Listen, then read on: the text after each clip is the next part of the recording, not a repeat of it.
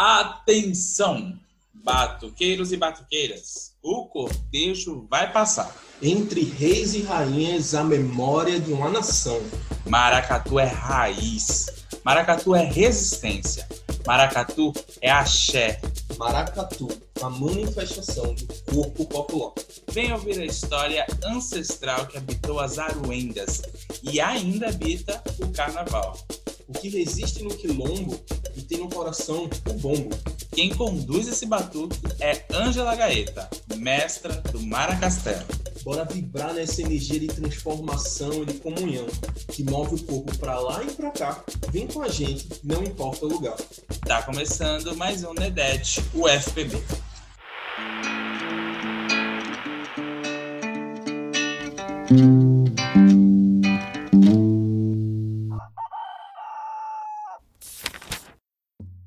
Vamos que vamos, porque hoje a gente está aqui com uma pessoa muito enérgica, se assim eu posso colocar, que é a Ângela, que vai falar um pouquinho sobre Maracatu e o grupo Maracastelo. Ângela, muito bem-vinda e eu vou pedir para que você comece se apresentando para o nosso público. Oi, tudo bom? Galera que está escutando, chegando aqui, agradecendo o convite de vocês. Meu nome é Ângela Gaeta, sou natural de São Paulo, estou aqui na Paraíba desde 2013. Participo do Maracatu desde 2002, né? No ano de 2011 passei a integrar uma nação centenária de Maracatu, do, do Recife, né? Que é a nação celebrante do Recife. E em 2013 me mudo para João Pessoa para fazer pedagogia, de pedagogia no campo. E começo depois de pouco tempo, um ano depois, a desenvolver esse trabalho com maracatu, que na verdade era uma coisa que fazia já parte do meu cotidiano, né? E aí quando eu cheguei aqui, passei aquele um ano, para mim parecia uma eternidade, né? Porque tá, tá no sangue, né? A pessoa é, não só brincar, como também ter essa prática de compartilhamento, né? Que era uma coisa que tinha muito forte desde 2005 em especial, que eu passei um tempo como aprendiz, né? Eu comecei num projeto social que acontecia numa escola, que eu entrei como aluna e depois passei a ministrar as oficinas. Né? E aí aquilo já estava muitos anos né, no meu cotidiano, fez muita falta no início aqui. Eu circulei ainda um pouco, participei de alguns ensaios, de alguns grupos que já tinham por aqui, mas como tinha essa relação com o maracatu, com a cultura do maracatu como um todo, né, que não é só a música ou só a dança, envolve várias linguagens, envolve comunidade, né, envolve religiosidade. Então, como eu tinha essa vivência com a cultura do maracatu, eu acabei não me encontrando em nenhum trabalho que tinha por aqui. E aí, alguns amigos que eu fui fazendo aqui, as pessoas que me acolheram, sabiam dessa história, né, que eu tinha e tal, mas que ainda não tinham vi, visto colocar em prática. E aí a galera começou a, a pedir mesmo, ah, vamos fazer um maracatu, faça alguma coisa e tal. Mas como eu já tinha essa relação de muita, de muito envolvimento, muita responsabilidade, eu me, eu sabia que a, for, a força que o maracatu tinha, né, de pessoas, de transformar relações, transformar vidas, transformar a, a visão de mundo que as pessoas têm, né? Então sabia que não era uma coisa tão simples. Então me, me preocupei em logo no início ter um espaço público, né? Que sabia da importância da relação com a comunidade. Então também não queria fazer uma coisa também só para os meus amigos, porque quem tem maracatu na vizinhança convive com aquilo, né? Por isso também que a gente tem que ter essa tradição dessa dessa continuidade. Eu acho que o Maracastelo fez muito com esses nossos pequenos rituais, né? De estar ali é, toda semana, sabe, resistindo, mas também tem que ter aquele compromisso do, do limite, né? Então a gente tem um horário para começar e um horário para terminar, porque a gente sabe que a comunidade toda se relaciona com aquele som. Então, por isso que também eu não queria fazer uma atividade fechada. Porque se a pessoa convive com maracatu e ela tem a oportunidade de estar dentro, é, eu acho que é uma relação muito diferente do que você vê como algo que é inacessível. E eu sempre tive isso como uma missão, assim, de levar a cultura popular como uma forma de brincar a vida, sabe? Eu acho que às vezes a gente se afasta muito desse sentido de brincar e, e a brincadeira, às vezes, ela é tida nesse mundo que a gente vive, né? Capitalista como uma coisa boba e na realidade a brincadeira ela tem uma complexidade, né, tão gigante assim que eu sempre vi a brincadeira como esse espaço de democratização. Então, minha história aqui começa assim, com esse grupo de amigos, com essa associação de moradores que estava abandonada, com essa vontade de brincar o maracatu, de compartilhar. E aí por aqui, né, me casei, arrumei uma companheira maravilhosa da vida toda, com quem eu tô até hoje, Marcela, né? E eu acho que o Maracastelo também é um pouco filho dessa relação nossa, né? Porque embora eu já tivesse muito tempo de caminhada com o maracatu, conhecer a realidade, o contexto social mais próximo do contexto onde o maracatu acontece e aconteceu, me trouxe uma outra forma de lidar com o maracatu. Acho que a partir de 2014 eu também transformo completamente essa relação e, e o Maracastelo é um fruto né, de tudo isso, desses encontros com esses amigos, com essa companheira, com esse contexto que me fez entender muito mais não só o maracatu, como também o cavalo marinho, outras expressões que eu era muito apaixonada já. E aí é isso. Que é uma trajetória. É isso, mas que é é tudo isso, né? Porque que trajetória gigantesca e maravilhosa, assim. A forma como você é, é, inicia e vai entrelaçando o maracatu, não só na sua vida, mas na vida da comunidade. Isso é muito bonito de se ver, assim. Vitor, você quer falar alguma coisa que eu ia fazer? eu ia puxar a pergunta. Não, eu, eu, eu ia fazer a pergunta, mas se quiser fazer, pode fazer, não tem problema não. É porque, assim, é, a gente tinha planejado, isso, isso com certeza vai estar em todos os episódios, porque essa temporada tá muito engraçada. Todos os convidados respondem as perguntas antes da gente fazer. Isso é, isso é surreal. Mas a, a, gente acabou de mudar o roteiro. Isso é a, a mágica é isso. de não ter um roteiro. O roteiro é dinâmico. o roteiro é dinâmico. A vida é dinâmica. Planejamentos servem gente... pra gente, inclusive, não segui-lo. Exatamente. É isso. Planejar para não seguir o planejamento. Exatamente. É Mas a gente, a gente, quer saber o que, o que é o maracatu e principalmente o que é o maracatu para você. A gente tem uma noção, e eu acredito que os ouvintes têm uma noção do que é o maracatu, já que a gente já falou, acho que dele algumas vezes, mas o que é mesmo o maracatu? N não sei se pode falar num sentido histórico ou filosófico, mas contanto que seja a partir de você. O que é o maracatu para você, Ângela? Para mim é realmente assim um, um novo ponto de partida. Para mim, no meu caso, foi o maracatu, né? Então acho que esse contato com essa percepção de mundo, né? Eu acho que atravessa tudo, né? Que é o maracatu. Envolve diversas expressões artísticas, né? Mexe com a gente profundamente mesmo. Envolve a questão da comunidade, que tem a ver com a nossa realidade social, tem a ver com o contexto histórico, mas também que tem a ver com uma inovação, com uma reinvenção. E para mim, assim, foi um, um divisor mesmo. Eu acho que eu vinha, foi na adolescência que eu, que eu conheci o maracatu, né? E eu, durante alguns anos, me relacionei primeiramente com a música, mas que para mim, enquanto mulher, era muito, né? Hoje eu vejo que eu tento até abordar para além da música. Eu acho que ouço também uma forma de, de se aprofundar, conhecer o maracatu muito a partir da música, os pontos me incomodam. Mas assim, eu adolescente, mulher, é, me descobrindo também LGBT, teve um, um, uma importância muito grande na minha formação. Primeiro que eu nunca imaginei ser artista, não tinha na minha família, nem, nem pensava nisso de uma maneira racional, né? Mas a arte foi acontecendo para mim através dessa experiência, então nesse sentido foi uma grande descoberta. O empoderamento também que, que aconteceu através da produção. E foi de uma maneira muito natural, porque existia uma comunidade, né, muito forte, das quais eu tenho amigos, muitos até hoje, né? Então, eu saí, tinha saído da, da periferia de São Paulo, né? Eu, a gente mudou pra lá, então foi um choque cultural muito grande para mim. Sair de uma situação, de repente estar tá inserida num outro local, onde eu felizmente tive esse, esse contato com a arte, mas que também eu tive muito choque com questão de classe social mesmo. Assim, sofri muitas discriminações, não me via em alguns espaços. E também a gente teve em São Paulo, né, no início, uma certa elitização do acesso ao conhecimento do maracatu, porque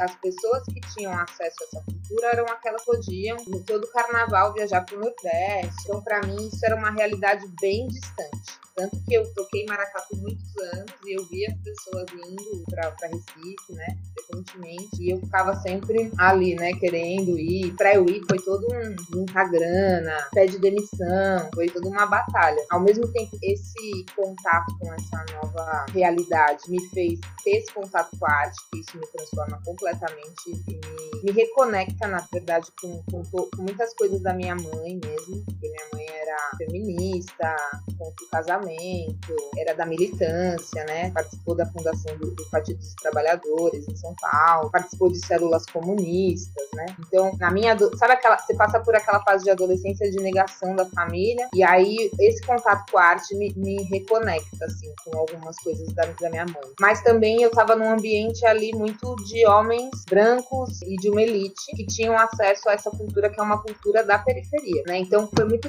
conflituoso para mim diante de todas as questões de é, quanto mulher tá nesse espaço, uma pessoa que vinha de uma periferia que enxergava a relação com aquilo ali de uma maneira diferente, da forma como era enxergada. E assim, no início eu tinha essa relação com a música, mas depois de uns quatro, tinha uns maracatu assim, tinha um professor que foi o cara que me começou a me ensinar música, que inclusive ele é um cara que continua junto na caminhada até hoje. Ele foi um cara que foi para Recife e gravou uns VHS e a gente ficou assistindo ali, ó, muito tempo, entendeu? Não tinha YouTube, né? Então qualquer informação pequena era assim um valor enorme, né? Então isso é uma coisa que é que foi muito bacana, né? Mas depois veio esse momento de crítica, né? Eu quanto mulher, vindo de uma outra realidade, percebendo mais a realidade do maracatu questionando mesmo, né? Quais que eram as funções que aqueles grupos em São Paulo estavam desempenhando. Foi quando eu, eu até me questionei, né? O que que eu, o que eu gosto no maracatu, né? É a arte, eu acho que a educação ela vem junto, né? Não só do maracatu, como eu falei para vocês, né? Várias outras práticas, como a gente tem o jongo, às vezes é mais escola do que a própria escola, né? Então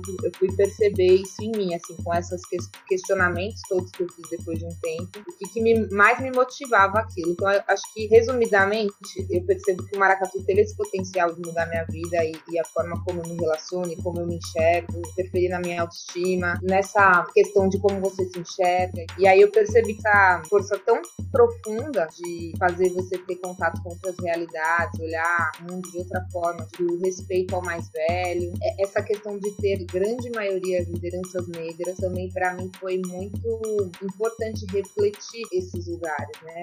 Eu estar tá nesse lugar de aprendiz do maracatu e esse respeito de chegar nesse espaço, diferente daqueles homens brancos da elite, né? Então qual que é o meu lugar nessa nessa história toda? E aí o maracatu para mim ele, é, ele mexe com tudo isso, entendeu? Mas ele além de ser isso tudo que é para mim, assim, ele é também uma forma de conexão é, ancestral. Eu acredito quando a gente toca aqueles tambores, a gente está atravessando muitas realidades. Muita gente está ali quando a gente está tocando, a gente sente energia. Né? É, eu era uma pessoa muito cética, até por ter essa minha mãe, né, que era também, inclusive, ateísta, nunca quis me levar em igreja, nada e tal, mas também não me proibia de nada. Mas o maracatu também me fez ter na prática algumas experiências muito fortes espirituais, algumas muito boas, outras muito difíceis, muito tem, mas realmente tem essa aproximação, né? E também, assim, depois, principalmente a partir dessa, da minha chegada aqui, perceber como que ele se conecta com essa história do negro no Brasil, essa história de exclusão, como que ele é uma resistência dentro desse contexto. Então, isso também me dá uma, um sentimento de responsabilidade muito grande. Também de, de agradecimento, assim, a todo o conhecimento que eu tendo acesso nessa minha caminhada.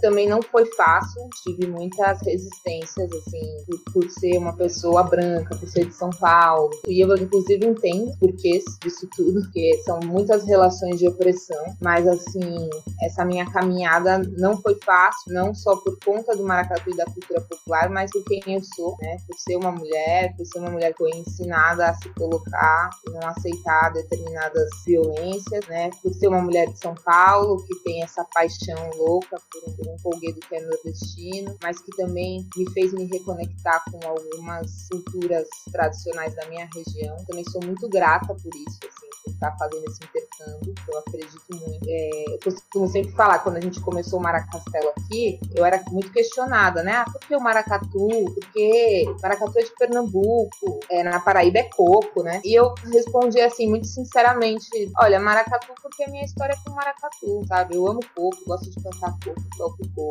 mas eu me sinto num, num outro lugar. A minha história é com maracatu. É, é sincero, propor algo com maracatu, isso é o que eu faço a mim. E aí é isso, né? Depois de uns três anos de Maracastelo, a gente conheceu, teve acesso a um texto de um historiador, de João Pessoa, que narra até a década de 20 a presença de maracatus aqui no centro histórico. E aí faz sentido que se a gente pensar que a, as fronteiras não eram as mesmas, né? naquele período. Depois que eu acho que aqui teve uma, uma opressão tão forte que realmente acabou o maracatu. Entendeu? Então a gente tem uma lacuna na história. Né? E quando eu descobri esse texto, ele narrava cores do, dos maracatus que ele via, que era vermelho e dourado. Eu fiquei muito emocionada porque o maracastelo tem essas cores e fala também da presença do, do de astros, né? Como estrelas e sol. E o maracastelo tem essa, esse símbolo que é o sol. E aí nessa hora você fica pensando que você não tá tão por acaso fazendo aquilo, né? Então para mim é muito profundo mesmo, assim, é missão, é entrega e, e é construção, é, é reconexão com, com, com, uma ancestralidade, com o mais velho, com uma história de um Brasil que, que não é contada, que envolve uma energia também muito densa, por ter muita história de sofrimento, mas que também tem uma força é, transformadora muito forte. Não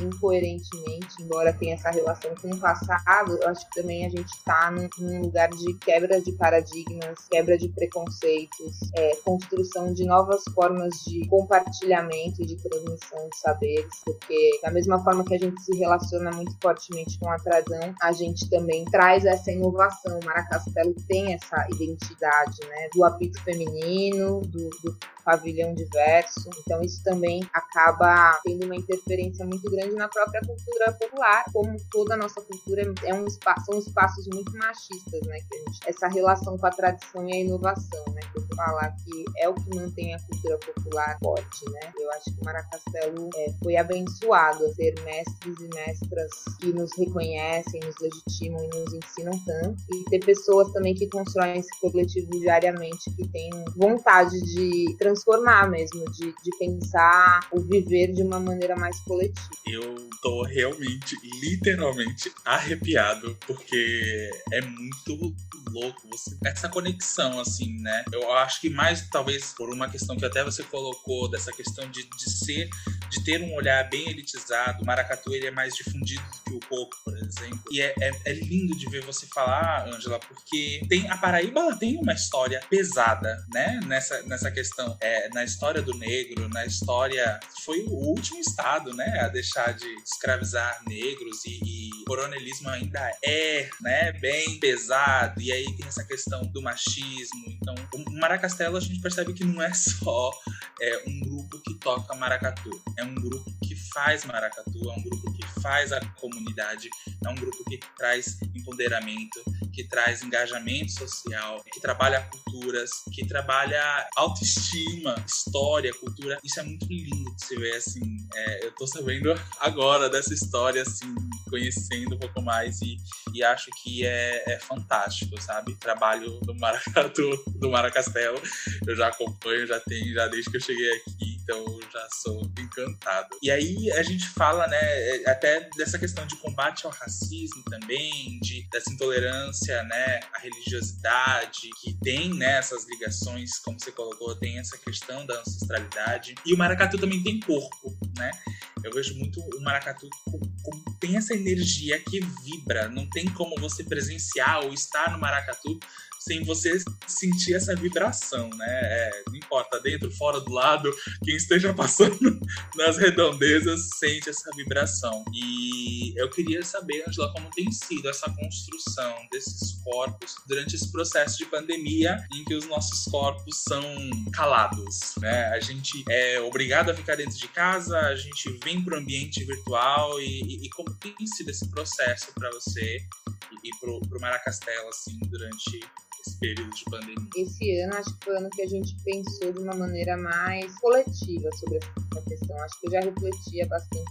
Vim muito de uma realidade assim, no início, né, era, era muito eu como referência. Então eu ficava meio que em todos os instrumentos assim, tentando passar para afirmar a percussão, para a gente poder trabalhar a presença dessas pessoas tocando, as movimentações, o corpo, para a gente poder chegar a elaborar mais o naipe de dança. Então foi uma construção de anos para a gente conseguir, em 2019, ter uma ampliação bacana do naipe de. E aí eu, ah, bom, né? Massa, conseguimos. Vamos dar é, mais atenção para isso agora, né? Trabalhar umas lideranças, porque eu também sozinha não consigo, e trazer informações, referências, trocar com essas lideranças, construir com esse coletivo para a gente conseguir construir esse conhecimento e cada vez mais esse povo. Eu sinto que é ainda uma coisa muito nova, né? embora tenha tido lá no passado, mas essa lacuna ela veio e eu senti aqui, assim, uma das coisas que mais me impactou aqui na Paraíba fazendo maracatu foi sentir essa rigidez dos corpos. Eu acho que tem relação com essas opressões, esse machismo,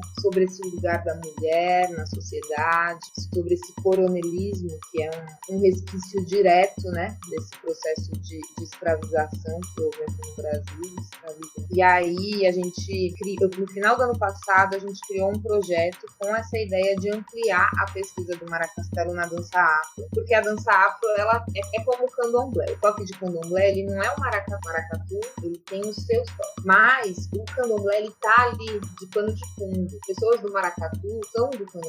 Não é todo mundo e não é uma regra, porque o maracatu também, ele é um lugar para as pessoas de qualquer religião, diferente do candomblé. Quem é do candomblé, mas ele, o candomblé influencia diretamente a corporeidade, demais, demais. E aí a dança afro da mesma forma. O maracatu tem uma dança que é do maracatu, mas a dança afro, que a gente conhece, né, que é muito aquela dança chá e algumas movimentações mais africanas que são, estão sendo trazidas mais recentemente, tem uma relação com a dança. Então eu sabia que trabalhar a dança afro só, só engrandeceria o trabalho da dança do maracatu. Em alguns momentos a gente pode utilizar movimentações de dança afro. Inclusive tem maracatus que saem com uma ala de dançarinos afro, uma ala afro. Então tem essa relação. E aí eu criei um projeto que é o Ibadu, Ibadu Ponto da Criação do Mundo, a partir da cabaça. Então a gente transformou essa história no conto dançado da criação do mundo, que é um dos itãs, né, que são os contos e a mitologia, mas que dentro do candomblé se chama de itã. É um, um, um dos itãs assim mais meio que deles muito se, se desenrolam, sabe, a partir dele, porque é o ponto, o ponto da criação do mundo, a partir da cabana. Então eu escolhi ele por ele ser esse símbolo, né, onde traz muitos arquétipos e, e, e, muita, e traz essa questão da cosmovisão mesmo, africana, porque a gente tem, é, é muito acostumado na nossa cultura a receber uma influência da mitologia grega, mas quando a gente fala em mitologia africana, ó, então a ideia era desmistificar um pouco isso, mas com essa proposta de um aprofundamento na dança arte. E aí eu criei esse, esse projeto que foi pensado para ser um espetáculo, tá? um espetáculo cênico, mas com muita dança né? Para que, a, que a gente tenha uma. O pessoal da percussão vai fazer música, mas também vai se arriscar nas corporeidades, porque o batuqueiro de maracatu ele tem um corpo, é diferente do músico que, que lê a partitura ali e executa. Mas acho que no maracatu isso é realmente muito forte, porque é inclusive um corpo coletivo, né? Às vezes um movimento simples aqui, eu fazendo em 20 pessoas, é um, é um movimento muito forte. Então, é, a gente aprovou naquele edital que teve da programação da Casa da Pólvora, no final do ano passado. E aí, né, nossa, que coisa maluca, né? Eu, meu primeiro projeto que escrevi com dança, né? Então, um desafio gigantesco. Aí passam uns meses, a gente teve um carnaval bem intenso e a dança foi muito forte. A gente saiu com 70 pessoas aqui no carnaval de uma pessoa, cobertura, né? Muita gente na dança. E tudo prometia que esse ano a gente desenvolvesse ainda mais. E Badu, peguei ele transformei num projeto de extensão em parceria com o professor Sérgio Oliveira, para que fosse um processo, além da dança, um processo de estudos teóricos. É isso. Como eu falei para vocês, envolve muita coisa, né? São muitos símbolos, né? Tem muita coisa a ser construído e desconstruído. E aí veio o contexto da pandemia, bem quando a gente tinha entregado o projeto existente. Tipo, antes de, de sair o resultado, eles, eles voltaram os projetos para todo mundo é, organizar agora como que ia ser diante da pandemia. E aí o Ibadu tomou um formato de encontros semanais, de, de, de, estudos, onde a gente estudou basicamente essa história do, do Ibadu, várias versões dela, na verdade, livre, mas também conversou com pessoas da tradição oral, santo, buscou em outros locais, outras, para ir entendendo né, quais são as questões acerca dessa, dessa narrativa. E nas sextas-feiras a gente começou a fazer alguns encontros de dança, né? Não, não no, no início não, mas depois a gente foi sentindo essa necessidade. E aí, isso, né, nos deparamos com esse desafio de trocar, né, fazer aulas de dança. Foi um processo muito rico, assim, eu acho que o Ibadu, ele deu uma segurada no Maracastelo, sabe? Embora tenha sido um grande desafio nesse contexto, a gente tá com um projeto que tinha dança tão forte, o fato da gente não tá conseguindo se reunir para ensaiar e a oficina, que é a oficina aberta do Maracastelo, que ela é a atividade central e que reúne muita gente todo ano, já não iria acontecer. Então o Ibadu acabou sendo esse local onde é, o pessoal do grupo, que é mais envolvido, participou, os recém os recém-chegados, né, o pessoal que entrou na oficina de 2019, teve um espaço para aprofundar as relações, porque precisa dessa troca, né? Acho que o que a gente propõe é muito vivencial, sabe? E aí, de repente, eu sinto que para a cultura popular é um desafio ainda maior, porque a gente, é isso, não é só música que a gente faz, a gente faz, envolve comunidade, envolve envolve oralidade. Então, foi um desafio gigante, mas o Ibadu, ele conseguiu, acho que através de todas essas histórias, né, esse, esse axé, essa energia tão forte que movimentou, falar dessa mitologia, falar desses danças, falar dessa cosmopercepção, foram trazidos alguns elementos também de filosofia africana, algumas coisas que foram discutidas, foi debatida essa questão do racismo, né, quando a gente vai conversar sobre essas coisas, porque na, na, quando a gente fala que a mitologia grega está aí na nossa cultura e essa mitologia não, por quê? Por que, que é? Né? Por que, que quando o maracatu toca, a polícia vem rapidinho e quando é, vem um, um um paredão, a polícia acha aquilo a coisa mais normal, do mundo, né? A gente teve, inclusive, quando começou a flexibilizar um pouco, a gente teve marcou um encontro na universidade. Veja, somos projetos de extensão do CCTA. Tá? Aí a gente fez esse ano, em paralelo com o Ibadu, um processo de estudo dos tambores de candomblé. Então a gente estudou um pouco de candomblé na Go e candomblé Angola, os povos, mas num grupo bem reduzido, seis pessoas. Né? Então a gente começou com a videoaula, assistindo em casa, e fazendo vídeos nossos tocando tocando e conversando sobre aquilo, que foi um processo muito legal, né? Foi um, acho que foi até um tempo para estudo que eu não tinha algum tempo também, foi bem legal por isso. E aí, depois, quando começou a flexibilizar, a gente falou, ah, vamos nos encontrar uma vez, vamos ir com um, um distanciamento. Aí a gente chegou na, na universidade, a gente via que tinham muitas pessoas, assim, famílias, quatro, cinco pessoas caminhando. A gente viu, sei lá, uma Kombi da universidade passando com funcionários dentro sem máscara. A gente viu várias situações assim, de pessoas ali. Ficamos até um pouco surpresos, porque muitos de nós estávamos muito isolados, né? E aí, quando a gente começou a tocar, cara, não deu cinco minutos. Umas quatro motos da segurança, né? Falando que não podia porque por causa do coronavírus. E a gente seguindo todos os protocolos, né? Então é aquela coisa, né? É, é sempre essa justiça seletiva, né? É, motivo da gente não aprender mitologia, né? Tudo isso tem relação direta com o racismo, né? Com essa história que não quer ser contada. Então é muito louco porque a gente está num espaço que a gente sofre constantemente com a intolerância religiosa. E agora a desculpa é o coronavírus. Ângela, muita informação e a gente tá tentando digerir ainda. Calma, vai dar certo.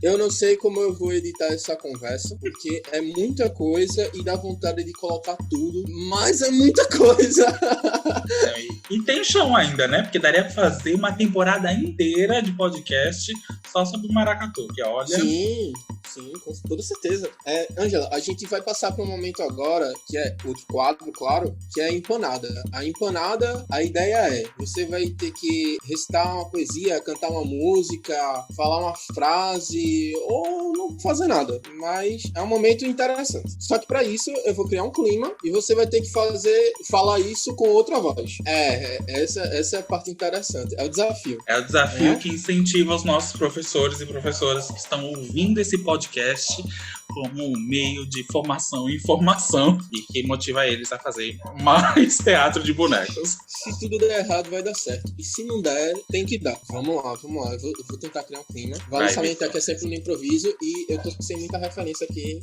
na minha frente. Angela, você tá andando na rua, chegando em casa, talvez seja sua casa ou não, ninguém sabe onde você mora, porque isso é um segredo de Estado. Você abre o portão e vê várias pessoas com os instrumentos que você sabe que você ajudou a criar. Eles começam a tocar seu corpo começa a se mexer sozinho e quando você percebe já tá no meio de uma empanada e com um boneco na mão. A empanada é um cenário do teatro do boneco feito com pano. e todas as pessoas que estão tocando estão começando esse teatro. Você está começando a se animar, tá vindo todas as ideias na cabeça, tem várias pessoas esperando você começar. Boa sorte. Sou navegante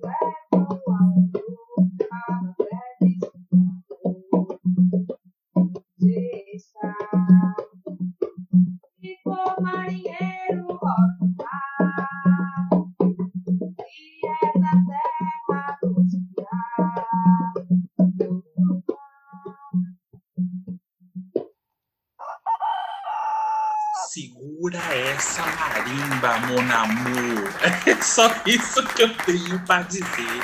Tá vendo aí, Vitor? Segura aí. Isso é profissionalismo, preparação, instiga e vontade. Quer Coisa dizer... que tá faltando em mim nessa pandemia. Pegou o instrumento que fez e já cantou e encantou e já é isso. Eu não tenho o que dizer.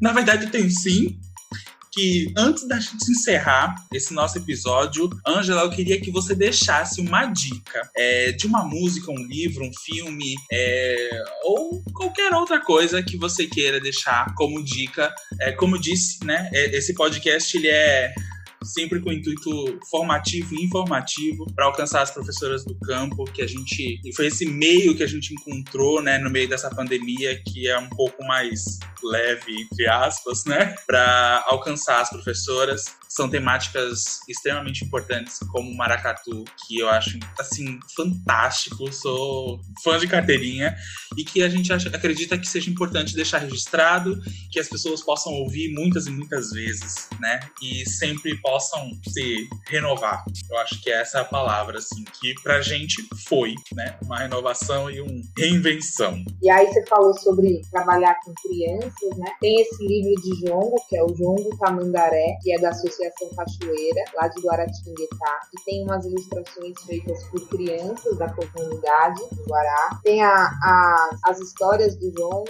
alguns contos também, fala sobre a questão do preconceito racial, a questão da relação com a tradição, traz algumas figuras emblemáticas do Jongo também. Também indico esse livro. E o do Reginaldo Prandi, que é o Mitologia dos Orixás, que vai falar um pouquinho das características né, dos orixás em algumas situações limites. Então vai trazer um pouco para a gente entender um pouco dessas energias, né, como elas vão se comportando nas situações. São histórias bem legais e é um livro que é grossão, né, mas que dá para você ler a vida toda. Você vai lá, procura o que você lê e encontra, encontra bem, é bem fluido. Você vai curtindo ele em várias, vários momentos da vida. É isso. Adoro esse livro, inclusive, Mitologia dos Orixás. Já li ele, já. Mas eu não era meu, agora quero ter o meu. Mas, Angela, queria te agradecer por ter aceitado o convite e vir aqui bater esse papo maravilhoso com a gente. Eu tenho certeza que isso vai chegar é, nas professoras e isso vai ser um, um ápice de inspiração, porque é uma trajetória que inspira mesmo. Só te agradecer, de verdade, te agradecer por esse podcast maravilhoso e seja muito bem-vinda sempre que quiser. Eu, eu queria agradecer, porque, assim, foi incrível. E, assim, vocês não estão vendo, mas ela pegou um instrumento e a tocar. Só pra ter uma noção do que rolou aqui. Só tenho isso. Obrigado, Ângela. Gratidão. Gratiluz. Valeu, gente. É uma música de despedida, então. Sim, claro. Fique à vontade. Eu vim de longe, mas com uma missão de fazer ecoar os tambores para minha nação. Eu vim de longe, tão, de fazer ecoar os tambores para minha nação. Maracatu é minha conta história,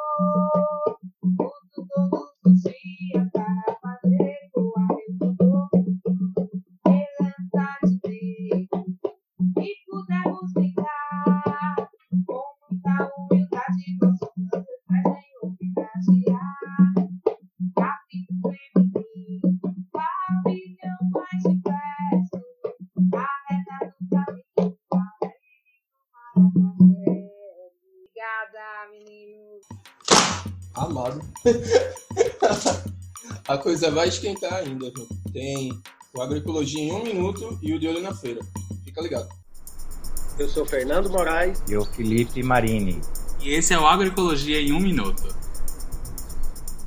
Por que se chama agricultura convencional? Essa luta do termo é muito, ela é histórica, né? Eu já, eu, pass- a gente passou, né, Fernando, pelo, pela evolução do termo. A agroecologia, ela, o termo de agroecologia, ele surgiu em 1989 com o professor Miguel Altieri, quando ele divulgou essa, esse nome. De lá para cá a gente veio passando por algumas por mudanças. Aqui no Brasil, o acesso que a gente tinha a esse documento de Miguel, do professor Miguel Altieri, era, dif- era diferente, como é hoje. Hoje a gente tem acesso fácil a esse documento. Então, naquele momento lá, a gente começava falando que a nossa agroecologia era uma agroecologia alternativa. Uma co- agroecologia alternativa a qual a agricultura? A agricultura que estava sendo no momento, no momento usual, ou seja, a, a agricultura convencional. E aí, esse termo ficou sendo é, trabalhado entre moderno, né, agricultura moderna e agricultura convencional durante muito tempo,